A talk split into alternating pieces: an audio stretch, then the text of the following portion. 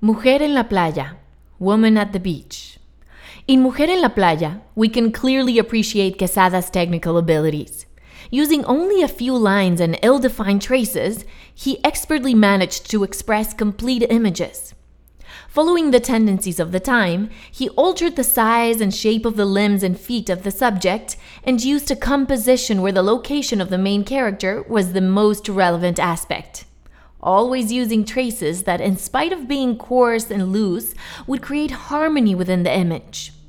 Jose was widely inspired by works like Madre e Hijo or Mother and Son by Pablo Picasso, who was also a great fan of the abstract.